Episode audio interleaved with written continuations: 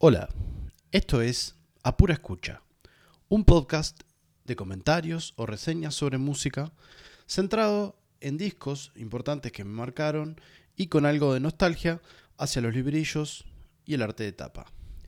Mi nombre es Pablo y les hablo desde Montevideo, Uruguay. Hoy es el sexto episodio o capítulo eh, del podcast Arranca un nuevo mes, por lo tanto es un buen es un buen momento para, para empezar un poco a hablar sobre algunos discos eh, en español, que el idioma principal es el español, porque de alguna manera u otra, bueno, en el de Santana había un poco de mezcla, pero en este caso es un disco básicamente en español. El disco que traigo hoy eh, para hablar es un disco de un artista que lamentablemente falleció este año. Entre tantas cosas que han pasado, vienen pasando este 2020, complicado y trágico por momentos. Eh, en este caso, bueno, el disco en cuestión, eh, el cantante y compositor de la mayoría de, de las músicas de esta banda, eh, tristemente falleció este año. Estoy hablando de la banda Jarabe de Palo. Y estoy hablando obviamente del cantante que se llamaba Pau Donés. Mm, de alguna manera, en la época que estaba este disco del que voy a hablar hoy, él eh, se hacía llamar también Jarabe de Palo como nombre artístico. Pero bueno, el nombre personal era Pau, Pau Donés. Un poco divagando al respecto del nombre de Jarabe de Palo, eh, se me ocurrió pensar que tal vez se le ocurrió ponerse eh, Jarabe de Palo o Palo porque el nombre Pau eh, en catalán, o mejor dicho, es la versión en catalán del nombre Pablo, pero a su vez en portugués Pau es palo. Por ejemplo, el instrumento pau da chuva es como palo de lluvia o palo de agua, conocido popularmente. Entonces por ahí, no, divagando, pensando un poco, tal vez este amigo Pau quiso jugar un poco con, con el nombre y, decidió este, ponerse, hacer una referencia, no sé, exactamente. Además de que el nombre se presta para para diferentes, eh, no sé, bromas o acepciones. De, siempre, siempre surge, de hecho ellos mismos a veces eh, ironizaban con eso. Vaya uno a saber el nombre eh, internamente de dónde surge, porque eso es, es, muchas veces es muy difícil de, de saber la interna si no la cuentan ellos. Bueno, este disco del que voy a hablar hoy es un disco que obviamente, como todos los discos de los que vengo hablando, es un disco que tiene mucha importancia para mí, en lo personal. Más allá de que es un disco importante también para lo que fue eh, la trayectoria de la banda. Es una banda eh, de origen español y que por lo menos por este lado del mundo, este disco fue el que lo hizo eh, instalarse, el que la hizo instalarse. El disco en cuestión se llama La Flaca y es un disco que se editó en 1996. Mm, acá tal vez llegó un poco más tarde, ya se los he mencionado varias veces, ahora está mucho más globalizado y, se da que nos enteramos enseguida o nos llegan las cosas mucho más rápido, pero en la década de los 90 eh, claramente eso no sucedía. Y bueno, nada, los discos solían llegar un poco más tarde que en el resto del mundo y generalmente de rebote de los discos que podían llegar a Argentina o Brasil, que son países que tienen muchísima más gente, por lo tanto era más fácil el tema de la importación, asumo yo. En este caso, este disco a mí me llega por lo menos mm, un año mínimo después de, de que sale. Nosotros teníamos eh, nuestro primer, en mi familia, el primer equipo de audio, digamos, reproductor de CD que, que tuvimos. Era un Aiwa, tal vez a alguno le suena, por esa época era una marca como muy popular. Y en este caso era una compactera de esas que tenían una bandeja de tres discos y que giraba y le ibas eligiendo. Y bueno, este disco particularmente fue uno de los que estuvo ahí adentro de, esa bandeja. Estaba como permanentemente ahí adentro y un disco que lo escuchamos eh, al punto del uso y abuso de, de oírlo y de tener este toda la, la referencia posible. Entonces, es un disco muy significativo para mi entorno familiar. Es un disco que lo escuchamos muchísimo. La tapa eh, es bastante sencilla. Es una foto de, Pau, eh, como en escala de grises, con una tipografía un poco que busca ser como rústica. Tiene un detalle que no está tan bueno, pero no sé, antes se usaba eso de mencionar si traía algún bonus track o si traía alguna algún hit, se lo mencionaba en la tapa eh, no sé por qué. Supongo que era una forma de, tener más gancho intentar tener más gancho. Pero bueno, mm, bueno, nada, obviamente voy a dejar la foto de la tapa. En cuanto a, a la banda en general, y ahora voy a hablar de los músicos, pero primero quería decir, bueno, sí, es un disco que tiene 10 temas, eh, como originalmente, tiene una versión de uno de los temas.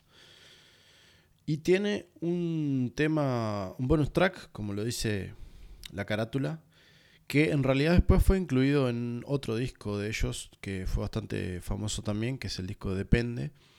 Y bueno, tiene un tema, no sé qué onda con esto de los bonus track, no sé bien qué se, cuál es el, sentido de, incluir un bonus track, pero eh, bueno, siempre se agradece.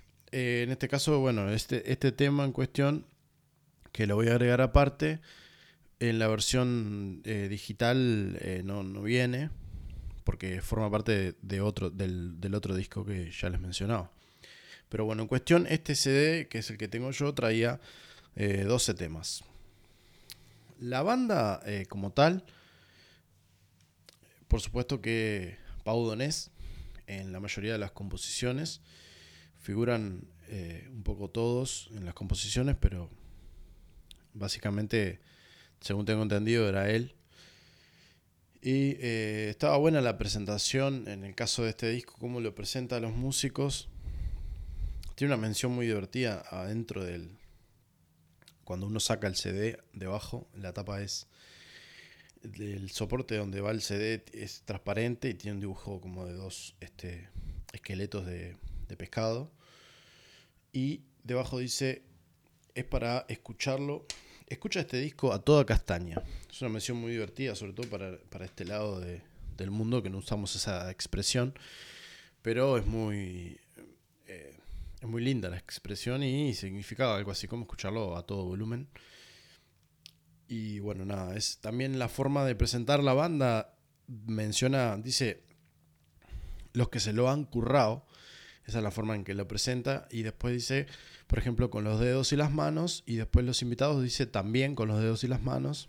Y menciona con las orejas al tema de la producción y, quiénes son los que lo graban. Y con la cabeza y los ojos a los que hicieron la foto y la portada y la contraportada y la dirección artística. es muy, muy original la forma de presentarlo. La banda como tal es una buena banda, suena muy bien esta banda. En aquel entonces el baterista era Alex Tenas, eh, Joan Gené en el bajo, excepto en dos canciones. En la canción La Flaca, que es la que da nombre al disco, y en la canción Grita. Eh, en ese caso el bajo es tocado por Carlos de France en Grita y él y Joe Mensajero Dvorniak o algo así toca el bajo en La Flaca y hace programaciones y otras cosas. Eh, Jordi Mena, Sugar Sweet, entre comillas, su apodo, es el encargado de las guitarras. Daniel Forcada, o Dani Forcada, como también se lo conoce, es el percusionista bastante, eh, también tiene un, bastante reconocido, excepto en el tema del lado oscuro, que la percusión es de Danny Cummings, como le decía, bueno, Jarabe de Palo o Pau Donés, eh, en voz, coros y alguna guitarra, es lo que dice aquí. Eh, Antonio Martínez ñoño, entre comillas, en la guitarra española. Eh, Nigel Roberts en teclados, que hay bastantes teclados presentes. Em, y un tal Bernat Donés, que asumo que es el hermano, por lo que después leí, en Los Fogones. Supongo que haciendo referencia a, no sé, a las, a las juntadas que harían. Bueno, la producción es de Joe Warniak, o sea, el que toca el bajo en, la flaca. Y la preproducción es de ellos y él, de Jarabe de Palo y de él. Se graban Moody Studios en Londres en febrero de 1996. La foto de portada, este, Fernando de France y la contraportada de Eli Amora. La contraportada tiene una foto de cuerpo entero de él con una guitarra muy linda guitarra, una Gibson, no sé exactamente el modelo, pero es esa que tiene como caja. Eh, bastante usada en el jazz y en el blues. Y bueno, nada, la tipografía, los nombres de los temas y los tiempos que dura cada tema. Después el arte de tapa eh, no es un librillo como tal, sino que es como una lámina dividida en nueve... No, perdón, en seis partes en algunas, obviamente dice los músicos, después en los agradecimientos, después cuenta un poco eh, de, la, dedicatoria del disco y del tiempo que soñó con, con llevarlo a cabo. Y después del lado adentro, y siempre se agradece, tiene las letras de los temas. Obviamente, eh, siempre eso es bienvenido, por lo menos para mí, que ya saben que el propósito de este podcast, de hecho, es ese recordar todo lo que tiene que ver con los librillos y con los con los textos de los temas, toda la información que pueda llegar a traer, que se ha perdido un poco en el mundo digital y que hoy en día hay, pero hay que tener un poco de ganas, o sea, tenés que buscar dónde están los créditos. Entonces no lo hace tan fácil eso. Creo que podrían facilitarlo un poco más. Es una crítica que, que nada, que yo creo que es ponerle un poquito más de ganas. Bien, entonces este disco que lo escuché muchísimo, calculo que en este justo en este disco no, se me dio por rayar, este, suelo eh, rayar en el sentido de escribir todos los discos que me regalan, generalmente le pongo la fecha en la que me lo regalan, pero el recuerdo me lleva a que esto es eh, seguramente mi cumpleaños del año probablemente 98. Eh, donde ya teníamos el, equipo de audio y bueno, siempre era una buena ocasión para, para regalar un disco y generar una colección. Ahora tengo unos cuantos CDs y varios vinilos, pero en aquel entonces eh, era muy de a poco y no era algo barato de, de, comprar un disco. O por lo menos había otras prioridades muchas veces, ¿no? Entonces los cumpleaños, navidades y eso siempre era una buena ocasión para regalarnos discos mutuamente en mi familia y ahí fue como armándose un poco la, colección de, de, CDs, sumado a la de vinilo que, ya estaba. Entonces, tiene 12 eh, temas en total, como les decía, y el primero con el que abre el disco es una canción muy linda, primero, que se llama Quiero ser poeta. Y él tiene la particularidad o la buena cosa de, de dar como una idea eh, de qué trata la canción. Eh, no lo he visto mucho eso. Me parece una buena idea. Debajo de, a modo de, subtítulo, digamos, de la canción, dentro donde están las letras, en el disco dice, de alguna manera, una breve, en una frase describe un poco el sentido de, de esa canción. En el caso de la primera canción, que se llama Quiero ser poeta, al lado de él describe como o cómo decirte que te quiero. Es la manera en la que él encuentra para, para hacer eso. La intro tiene un, tiene una introducción súper característica que como la escuché tanto, tanto, tanto, tanto, de alguna manera eh, es la típica música que, empieza a sonar y, me retrotrae al momento. Eh, empieza con un cajón, cajón peruano,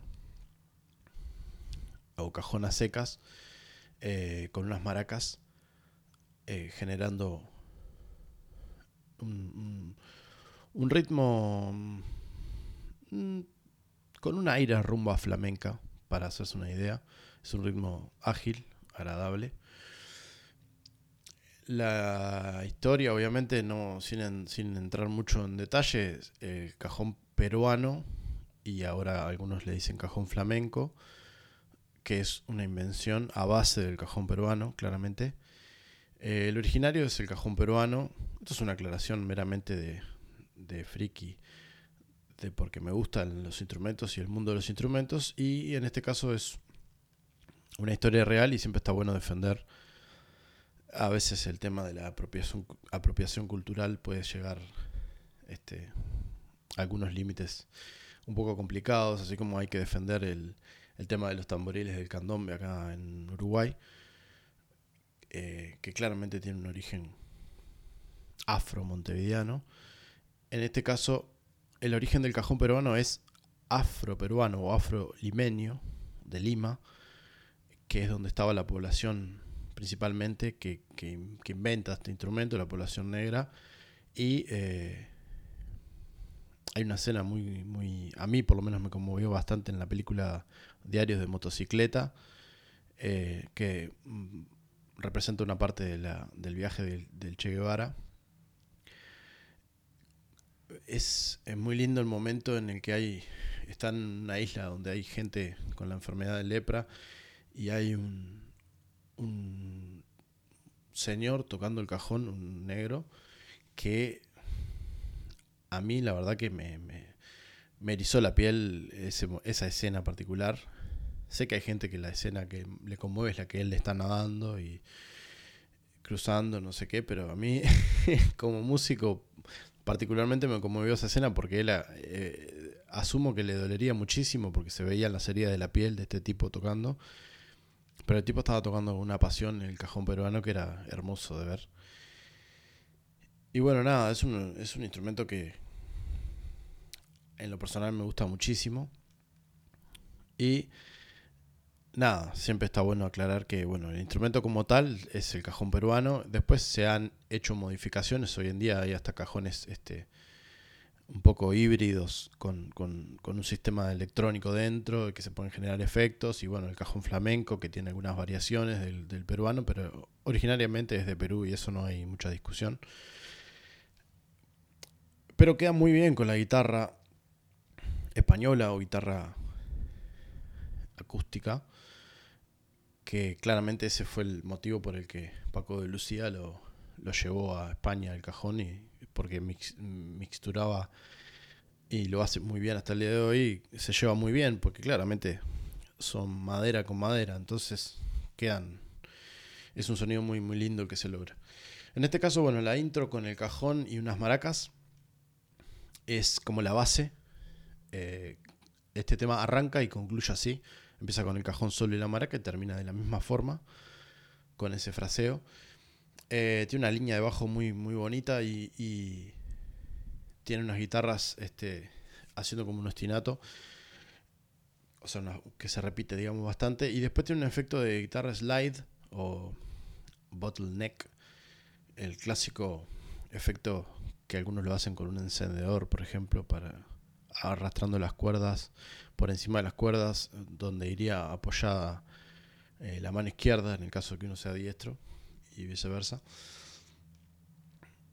Eh, por encima del, diapasón, digamos, de la guitarra, generando ese efecto de, arrastre. De, eh, bueno, nada, genera ahí un efecto que está buenísimo. Y le decía, bueno, es ágil, el ritmo tiene unos efectos interesantes de guitarra eléctrica y tiene unos arreglos como muy de corte flamenco. sobre todo previo al estribillo, hace como una como el típico corte del rajido ese. Eh, tiene una percu que es muy gozada, muy limpia, muy, muy linda, muy buena. Después en el estribillo tiene como un momento en el que aparece una campana salsera, un cowbell. Eh, y bueno, como le decía, el cajón ahí con, con las maracas. Y la letra es, es, muy linda lo, que dice. Vale la pena buscarla, la canción, escucharla. De alguna manera es lo que intenta decir, ¿no? que quiere ser poeta para, para poder decirle que, la quiere. Enseguida que termina esa canción viene la número 2 que se llama Abuela o cómo sentirse solo en medio de tanta gente es la explicación que, que da tiene una intro eh, muy pop rock, tocado en formato banda, ahora sí. Eh, cuando digo banda me refiero a banda más pop rock, justamente con batería, bajo eléctrico, eh, las guitarras eléctricas. Y, pero en las estrofas tiene como una especie de, de son, de base de son, que lo van llevando como las congas. Entonces, como que en este tema ya empieza a aparecer, y, se va, a, y va a suceder varias veces más, empieza a aparecer la influencia de Santana, que claramente la tiene eh, a nivel sonoro. Eh, y entonces ahí es cuando se empieza a notar, digamos, ese recurso del, son, de base de son en, las congas eh, o en la percusión y, el rock como encima, genera como ese efecto muy, muy Santana, ¿no? En los estribillos se pone más, más rockera la canción. Eh, y después tiene como una especie de momento medio funky que empiezan a, improvisar un poco las guitarras.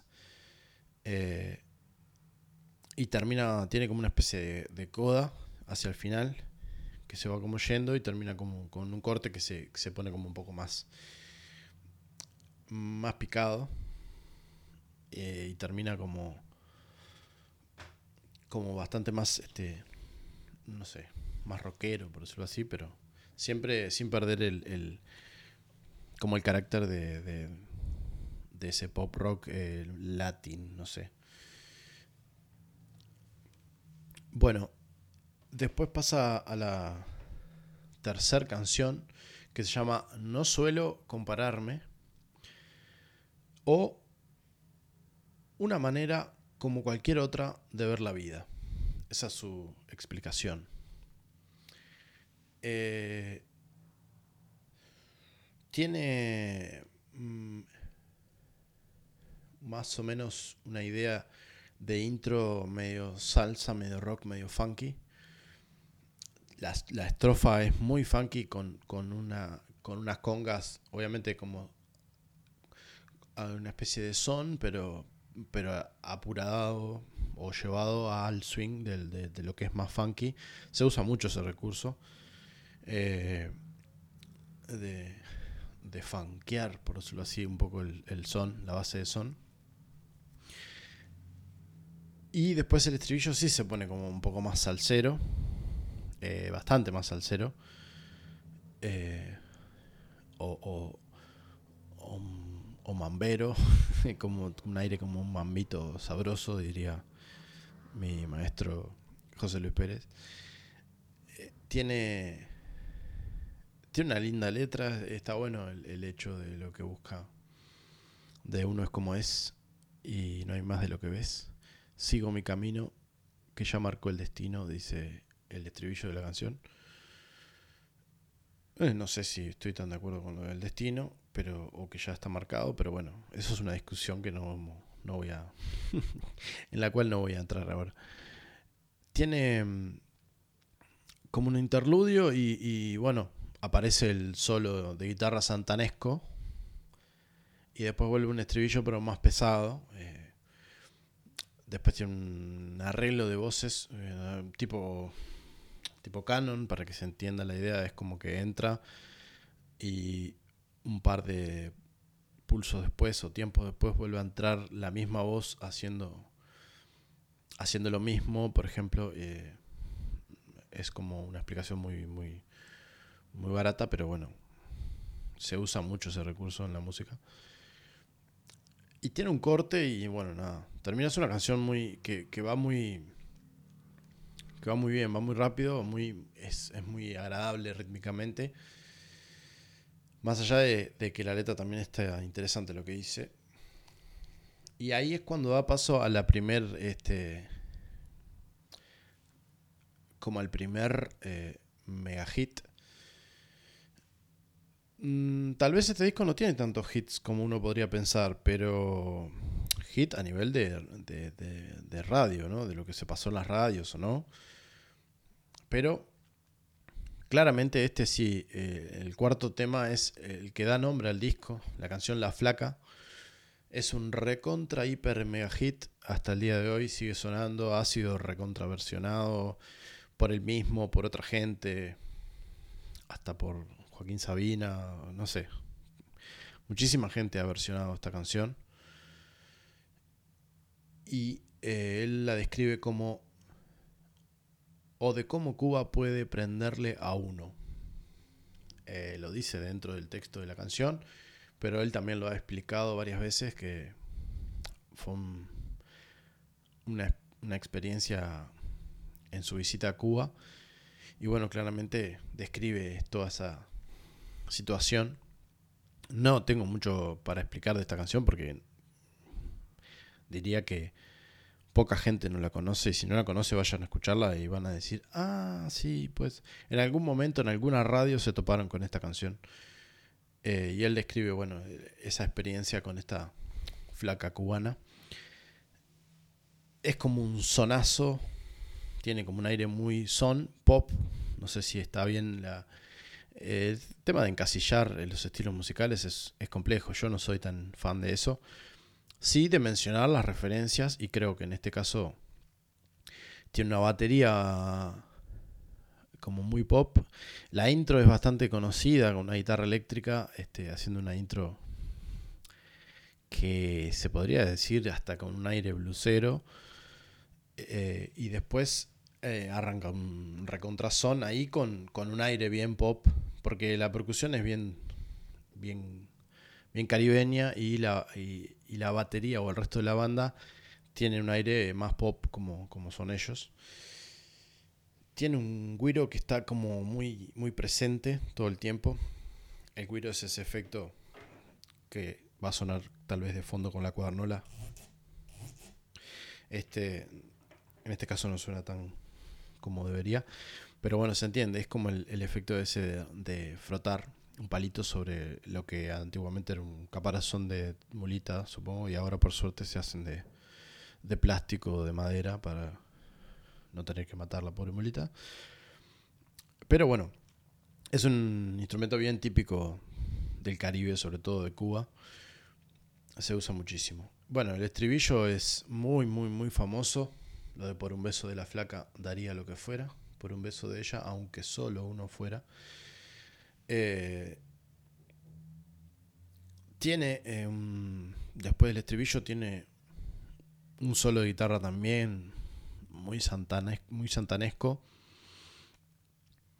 Eh, tiene una guitarra que tira, va tirando como fraseos junto con la percusión también que se suelta un poco y empieza a improvisar y de alguna manera se va yendo así de a poco, eh, como un fade out, se va, se va yendo este tema, este mega hit de Palo, que sin duda para mí fue el que lo posicionó a nivel, por lo menos en Hispanoamérica, hispanohablantes, no sé, Latinoamérica, todo lo que tiene que ver con este lado del mundo, fue como el tema que pegó. Y a partir de ahí como que se instalaron este, durante todos, todos estos años. Eh, la canción número 5 es una canción muy linda. Dice, o lo poco que entendemos del significado de la palabra amistad. Esa es, la explicación que da él. Eh, tiene una intro de guitarra muy de guitarra rítmica muy muy popera muy pop eh, y, y, muy lindo así como se van es como un, es un, como un popazo, un soft rock, no sé. Tiene unos teclados muy, muy presentes. Es una canción muy dulce y muy lindo el mensaje que da de cómo uno puede contar con el otro. Eh, de alguna manera lo pide y lo, y lo, y lo dice y lo, y lo, y lo da. Este, se ofrece, digamos, su, su amistad o lo que él entiende por, por amistad. Y es una canción que tiene un mensaje muy, muy bonito. Eh, tiene un solo también muy lindo, muy. muy. Mm, muy pop, pero muy pop. Eh, tiene no, no un pop comercial, sino más este entre comillas y, y, en el buen sentido de la palabra como un poco más cursi la idea y está bien yo soy fan de lo cursi así que no, no lo estoy diciendo como una crítica eh, a nivel de, de sonidos como que busca eso busca generar esa dulzura y que uno se sienta eh, identificado rápidamente con los sonidos que está escuchando. Entonces tiene como esa cosa pop de lo popular también, ¿no? Mm, y después, bueno, nada, vuelve a la estrofa, levanta, después ese solo guitarra y, siempre con ese mensaje. Y tiene como, como que va soleando de fondo la guitarra después que él, se, él va repitiendo, repitiendo el estribillo y, y las guitarras van haciendo un, arreglo como de fondo, como soleando. Y se va como en fade out con ese solo de guitarra, eh, tirando esos fraseos que, que se llevan la canción, que es una canción súper hermosa. Eh, después viene una canción, la número 6, que se llama El bosque de palo. Eh, y dice la explicación, o como la primavera la sangre altera. Eh, es, muy, es una canción muy simpática, muy linda. Tiene una intro con, una, con un teclado, con unas teclas que, que, está, que está muy bueno el sonido que, le da. Y la bata cuando entra eh, tiene un groove ahí muy, muy interesante, también muy pop rock. Eh, el ritmo que hace la, la banda tiene, tiene como una Mm, como una percu que está muy buena también. La percu está muy presente en este disco. Volviendo a eso de el aire santanesco, es imposible pensar en, en, en, algo que suena a Santana y que, no tenga percusión. O sea, si tiene percusión y una guitarra eléctrica, se va a acercar más al sonido, al timbre Santana, digamos. Eh, entonces, eh, esta es una canción nada que habla como un poco de, de, de cómo la, la primavera puede alborotar este, a las personas o las hormonas. Y tiene un interludio que, se luce bastante el teclado. El estribillo es pegadizo y muy sencillo. Eh, y entonces, bueno, el teclado como que, como que tiene un papel bastante protagónico en este tema también. Entonces se, se destaca. Y el final arranca a, la inversa, digamos, del principio, por decirlo así, igual que el recurso que usa en el primer tema, termina como con la bata y, la, y el teclado, al igual que como arranca, que arranca con el teclado y la bata, y bueno, ese es como el final, el recurso del final. Es una canción muy, muy, muy linda también, se pasa muy rápido. Y ahí baja un poco la, la intensidad, por decirlo así, y se va a otro tema que fue bastante hit también. Tal vez no ni cerca a, lo que fue la flaca, pero. Pero sí es un hit bastante. bastante popular. Que se llama El lado oscuro. Eh, una canción triste que con poco dice mucho. Esa es su explicación. Tiene una intro rockera suave con la guitarra eléctrica y la percu, el guiro y las congas que entran y le dan todo el toque. Y después entra la banda eh, haciendo ese son rock. Eh, tiene una letra que es muy, muy directa eh, en lo que está queriendo decir, haciendo referencia a que él nació en la cara mala, llevó la marca del lado oscuro, como dice. Y después el estribillo repegadizo, no me sonrojo si te digo que te quiero y que me dejes o te deje, eso ya no me da miedo.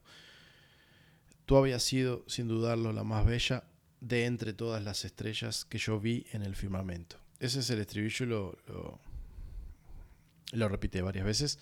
Y es pegadizo lo que, como suena la melodía de ese estribillo. Tiene un solo de guitarra, también super Latin rock. Eh, después tiene un momento en el que la percusión dibuja, cuando está este solo, eh, se suelta también y empieza como a, dibujar. De alguna manera, previo a, eh, el estribillo y un final falso, digamos, que tiene como parece que se termina el tema y, y, luego vuelve con el recurso del solo de guitarra y la percusión, este, sobre todo los bongos, eh, como chiviando bastante más. Chiviando acá en Uruguay es como divirtiéndose. Y se va como en esa, en esa situación. Está, está buena la canción. Después la canción número 8 se llama Quítame la vida. Eh, y dice su explicación, o cómo agradecer a Dios el habernos concedido algo tan maravilloso e indispensable, el sexo. Mm, de alguna manera, en relación con el tema 6 del bosque de palo que hablaba de la primavera, en este, en este caso se pone como un poco más eh, a desarrollar ese tema. Es como muy pop rock la intro los arreglos de guitarra. Eh, tiene un aire mm, tal vez Rolling Stonero, el tema de los arreglos de las guitarras. Y bueno, el estribillo tiene como más latino y tiene como el platillo ride, digamos, marcando, es como una campana, marcando marcando muy, muy firme el pulso ahí, como dándole ese aire rockero pop rockero. En las estrofas es como un rock más tranqui, con la batería usando el recurso del cross stick, o sea, cuando suena como el palito que pega con el borde del aro, bien como para bajar la intensidad y bueno, después abre obviamente los estribillos. Tiene como un interludio y un solo, vuelve el estribillo y la última estrofa se pone como un poco más eh, pesada, entre comillas. Eso un poco el tema de los efectos de las guitarras y, y vuelve al estribillo y tiene como una especie de coda ahí hacia el final y hacen un corte para, terminar la, la canción. Después de esa canción, que había dejado como bastante rockera el asunto, baja nuevamente a la canción Dueño de mi silencio y él la explica como o la historia de una situación sin salida. Es bastante más oscuro el tema. Eh, si bien la intro está como más rockera y picada, digamos, en cuanto a efectos, después baja eh, cuando empieza la estrofa y la estrofa tiene un aire como a samba brasilera, pero lenta, muy, muy lenta. Eh, como ese acento de, samba. Muy pocos instrumentos, más que nada la percusión, acompañándolo como ese acento del, del zurdo o del bombo. De una samba lenta, ¿no? Samba brasilera, pero lenta. Y bueno, después mete un corte la batería y el estribillo es una especie de bossa pop eh, tiene como ese aire, como ese acento medio bosanovesco, pero a su vez es pop, bastante, bastante ágil. Y bueno, nada, después vuelve a, la estrofa eh, más rockeada, digamos, que la primera, que era como un samba lento. Eh, tiene una frase muy linda que yo la anoté acá que dice, quédate con lo bonito, deja caer esa lágrima. Me parece una frase muy, muy linda. Y bueno, después vuelve al estribillo de si no te hablo será porque no quiero eh, volverme esclavo de mis palabras. Es como un poco esa la idea. Por eso dueño de mi silencio. Eh, después de eso viene un corte y se pone como medio, medio flamenca la cosa. Hace como un corte ahí medio, medio fusión. Eh, tiene sonidos muy, muy flamencos, pero a su vez medio mm, yacero, por decirlo así. Tiene un solito ahí de, de, timbal o de, timbal cubano, digamos, eh, haciendo como unos arreglos de fondo y unas guitarras bien típicas flamencas españolas. Vuelve al estribillo mm, normal y bueno, y se va con la canción. Es una canción que está buena, tiene un poco, es un poco oscura, pero está, es muy linda. Y está buena la idea, el mensaje también, ¿no? Eh, sobre todo elegir qué se dice y qué no. No está mal, sobre todo en esta época, en la que todo el mundo dice mucha cosa y sin pensarla. Y que a veces hace que se pierda la entre tanto barullo lo que lo que se quiere decir. Salta o pasa al a uno de los últimos temas del disco. Digamos que el final del disco tiene esta última canción, sería como el cierre del disco.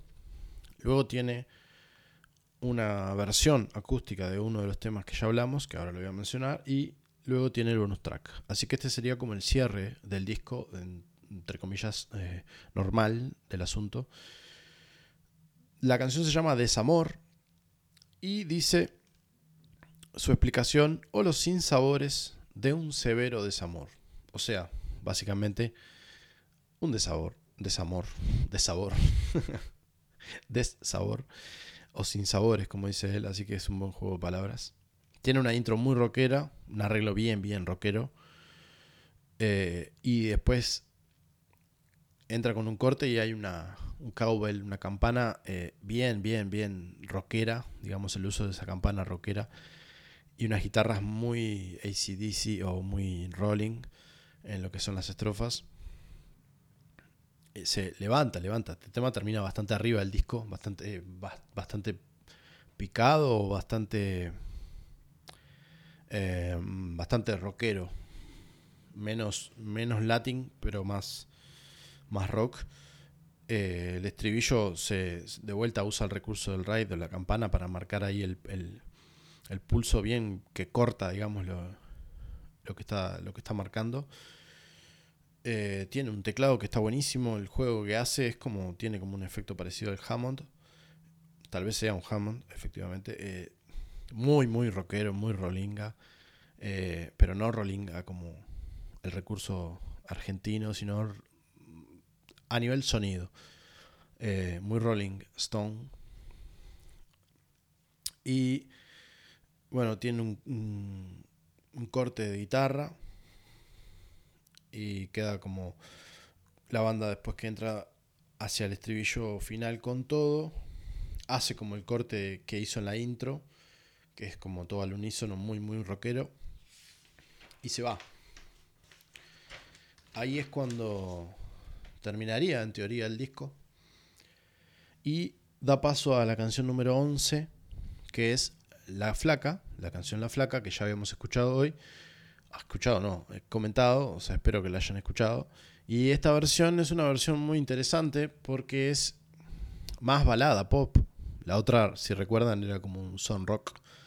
Eh, con una percusión muy, muy cubana. Y en este caso es una balada, bien balada pop. Bastante mm, austera, digamos, de instrumentos Empieza la voz sola. Se nota que está en vivo porque hay como unos aplausos. Eh, pero en vivo, pero en un lugar se ve que era tranqui o era íntimo el, concierto. Tiene. Eh, empieza después una guitarra acústica. Y eh, hay como un bajo fretless que se llama, que es esos bajos que parecen, parece el diapasón de un violonchelo, digamos. O sea, tiene, es liso el diapasón, no tiene los, los trastes marcados. Entonces tiene un sonido que se puede arrastrar mucho más la nota. El mismo efecto que genera todo lo que son la familia de violines, viola, cello y contrabajo. Tienen como esa posibilidad de, que, de arrastrar y hacer el glissando, digamos, de arrastrar la nota. puede pasar el dedo, digamos, hacia de los graves hacia los agudos y viceversa. sin que haya el, cambio de, de, traste, digamos, eh, a nivel físico no se nota ese cambio, sino que es mucho más eh, suave el pasaje y genera como un efecto muy, muy particular eh, de sonido. Tiene como un aire a un, a un cello, por decirlo así. y bueno, tiene eso como de fondo, una instrumentación súper austera, como les decía, es una balada mucho más tranqui en la velocidad y en la interpretación que le da. Y bueno, ahí terminaría el disco. En la versión digital termina ahí, de hecho. Pero eh, tiene. Tiene este bonus, bonus track, como les decía. Que resulta que lo, lo, en la versión digital lo encontré después que está en el disco Depende de la canción esta. La canción en cuestión se llama Realidad o Sueño. Es, eh, es una bonita canción que bien podría haber sido un hit. Es un tema muy, muy pop rock. Tiene, es muy dulce la voz de, Pau, la interpretación. Eh, tiene una intro con unas guitarras rítmicas bastante ágiles, rápidas, como bien pop rock un teclado que, que, marca ahí una base que está buenísima y bueno, la percu y la voz es re linda y es re linda la letra. Es muy bonito lo que transmite la letra, el mensaje que da. Eh, toda la letra de esta canción. Tiene una parte en particular que, que anoté una frase que dice, creo en los sueños infinitos, aquellos que tienen los niños. Eh, tiene como una idea muy bonita, ¿no? Esa de, de, bueno, lo, lo poco frustrado o lo poco eh, nublado que puede estar este, el pensamiento del niño y los sueños, entonces como que es muy positivo el mensaje. Es un tipo que siempre fue como muy, buscó siempre ser como muy positivo y... Y bueno, después sigue la canción, el estribillo entra con, con toda la banda entera eh, después del primer estribillo y queda como bien ese pop rock alegre y ágil. Tiene un coro de niños hacia el final y mucha gente cantando eh, ese mensaje. Y nada, es como una linda canción para terminar el disco, eh, porque es un mensaje muy lindo. como alentando a que no hay nada de malo en perseguir los sueños. Entonces es como un mensaje realmente bonito.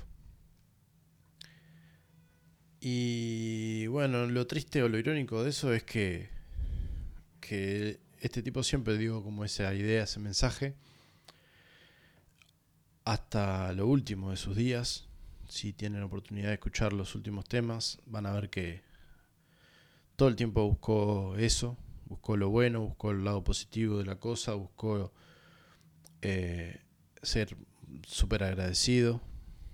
Entonces, son esas cosas que uno no puede evitar en pensar, eh, porque hay tanta gente eh, de mierda que, que, que, llega viva hasta, hasta muy, muy adultos, habiéndole hecho tanto mal a tanta gente, y tenés tipos así que tristemente se enferman muy jóvenes y mueren.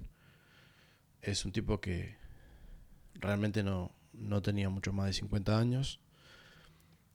Es, es realmente una, una lástima en todo sentido, una pérdida de una vida así, porque es un, un músico bárbaro y, además el hecho de de, todo lo que generó y con todas las colaboraciones que tuvo con otros artistas, también te da a entender que era un tipo macanudo, buen tipo.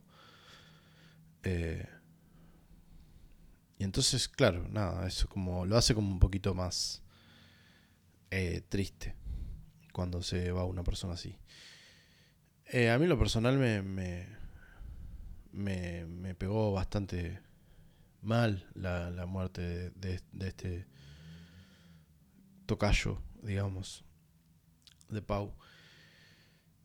Y bueno, nada, lo bueno que tienen estos músicos Y lo bueno que tiene la música, sobre todo eh, de que existe las grabaciones o de que existe algún tipo de registro, pero más aún las, grabaciones, porque a veces los registros escritos que pueden haber de, de grandes músicos como Bach o Beethoven o Mozart, eh, están un poco librados a la interpretación de quien lee esas partituras o esas notaciones que quedaron, pero, pero bueno, ahora estamos, desde hace unos cuantos años tenemos la suerte de poder grabar y hoy en día más, porque se puede uno grabar hasta con un celular. Eh, o sea que no solo para mm, no perder una idea de una canción, una inspiración, sino que además para, para eternizar de alguna manera, hacer prosperar este y perdurar canciones y discos de, diferentes compositores. Y bueno, en el caso de, este, de esta banda, tiene unos cuantos discos que son muy, muy lindos, tiene algunas, muchas, muchas canciones que fueron y son de alguna manera como un hit, eh, muy pasadas en las radios, por suerte, y bueno, siempre se puede volver. Obviamente eh, voy a dejarles el link de este disco y del tema del bonus track en la descripción del podcast. Voy a agradecerles si quieren hacerme algún tipo de comentario en las redes. Este podcast tiene una, un perfil de Instagram que es arroba apura escucha podcast y una página de Facebook que tiene el mismo nombre, Apura Escucha Podcast. En cualquiera de los, de los dos lugares pueden dejarme mensajes, pueden dejarme comentarios sugerencias, ideas, lo que quieran.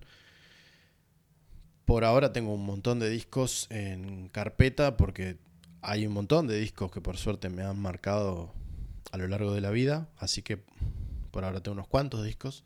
Ya veré qué, qué sucede cuando se me terminen los discos que más me marcaron y tenga que empezar a hablar de discos que tal vez no me marcaron tanto, pero que me gustan.